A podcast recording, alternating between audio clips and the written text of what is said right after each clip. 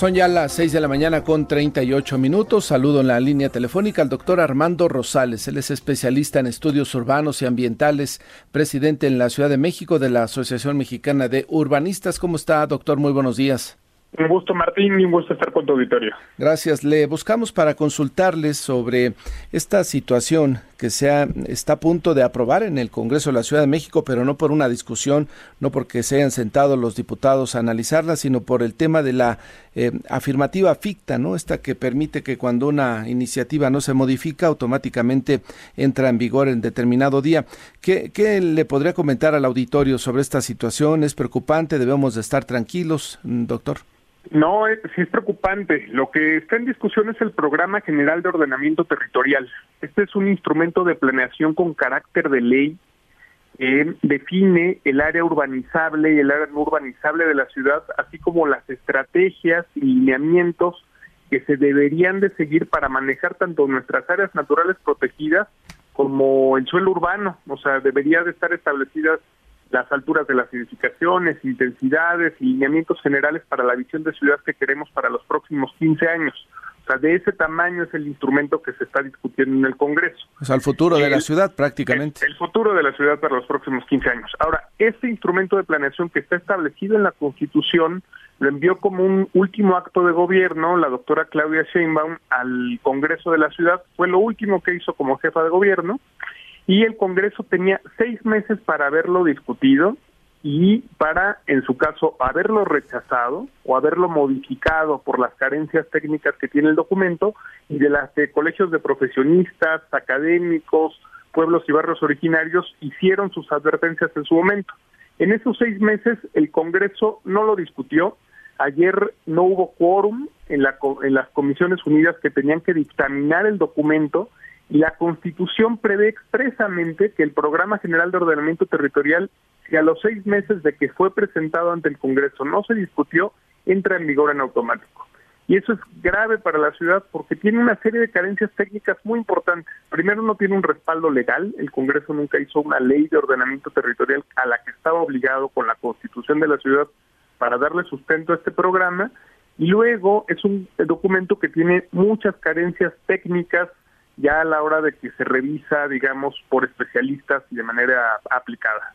Este, entiendo que hoy, justamente 5 de diciembre, en el Congreso tenía que haber la dictaminación de las comisiones eh, sobre este tema y, y, al parecer desde ayer pues no se presentaron algunos diputados, principalmente de la bancada de Morena, lo cual todo parece indicar que con este abandono a la discusión apuestan a que entre por el tema de la afirmativa ficta con todas las problemáticas eh, que contiene el documento. También recuerdo que en su momento la jefa de gobierno cuando lo presentó Claudia Sheinbaum en aquellos meses dijo que justamente lo presentaba para que se discutiera, se analizara, pero desde ese momento Morena mostró en el Congreso de la Ciudad de México que tenía toda la intención de no hacer eso.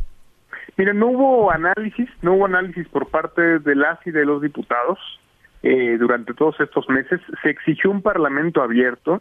El, las comisiones unidas que estaban encargadas de la dictaminación recibieron más de 200 documentos eh, avalados por especialistas, eh, algunos presentados por el Colegio de Arquitectos, el Colegio de Urbanistas, la Asociación Mexicana de Urbanistas, el, la Cámara, el, eh, eh, de Mexicana de la Industria de la Construcción, en las que se hizo la advertencia de que no cumplía con muchos de los requisitos establecidos por la ley, de que había, por ejemplo, sobreposición en los mapas, en este caso los mapas son instrumentos legales, eh, y hay municipios en los que se amparan y se conceden amparos por problemas y deficiencias en estos mapas que nos establecen áreas de protección ecológica, dónde se puede o dónde no se puede introducir infraestructura, eh, y ese es un problema que tiene este, este documento. De esos 200 documentos, pues no van a estar, no van a formar parte de ningún dictamen porque ni siquiera se alcanzó a dictaminar.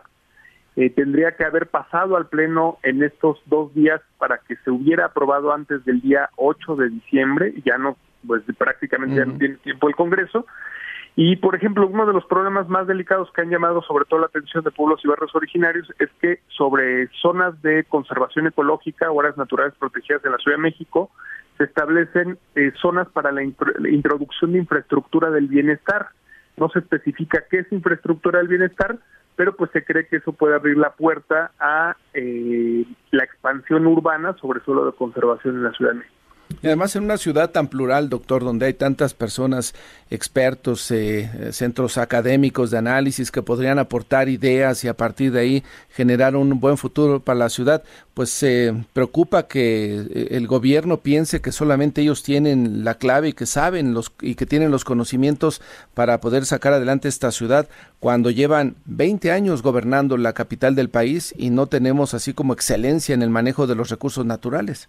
No, exactamente, y sobre todo eh, estamos atravesando una crisis hídrica, empezamos a enfrentar problemas de cambio climático en la Ciudad de México, muchos especialistas, sobre todo académicos, hicieron ese llamado de atención de que no había eh, un verdadero análisis de riesgos y de vulnerabilidades ante el cambio climático y también de incorporación de riesgos eh, geológicos o deslizamientos en este instrumento de planeación, lo que podría ocasionar que se construya vivienda en zonas de alto riesgo, en zonas no adecuadas, debido a que el instrumento carece de este tipo de análisis de manera seria. Y a pesar a que se enviaron las cartas por parte de académicos, yo firmé incluso algunos de estos comunicados eh, y se entre, fueron entregados al Congreso, pues no se recibió primero nunca una respuesta por escrito a, lo, a este llamado de atención y dos, pues no hubo discusión en el Congreso y ayer pues ni siquiera hubo quórum en la comisión para poder dictaminar este el nuevo programa general de ordenamiento territorial. ¿Qué se puede hacer, doctor? ¿Se puede mm, esperar a que en algún momento pues el Congreso digan vamos a ampliar los eh, tiempos y en enero nos vemos para discutir? ¿Se podría hacer eso o ya? No hay posibilidad, Martín, porque la Constitución prevé que en caso de que no se haya discutido o eh, rechazado, entra en vigor a los seis meses de su presentación ante el Congreso.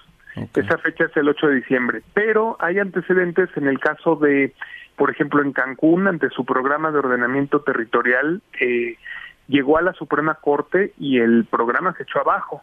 O en el caso, por ejemplo, reciente de Zapopan, muchas personas eh, gente de la sociedad civil en un proceso similar al nuestro ha presentado amparos y eh, ante ciertos mapas y ante ciertas partes de su documento, de su programa de ordenamiento territorial, y eh, se les han concedido los amparos.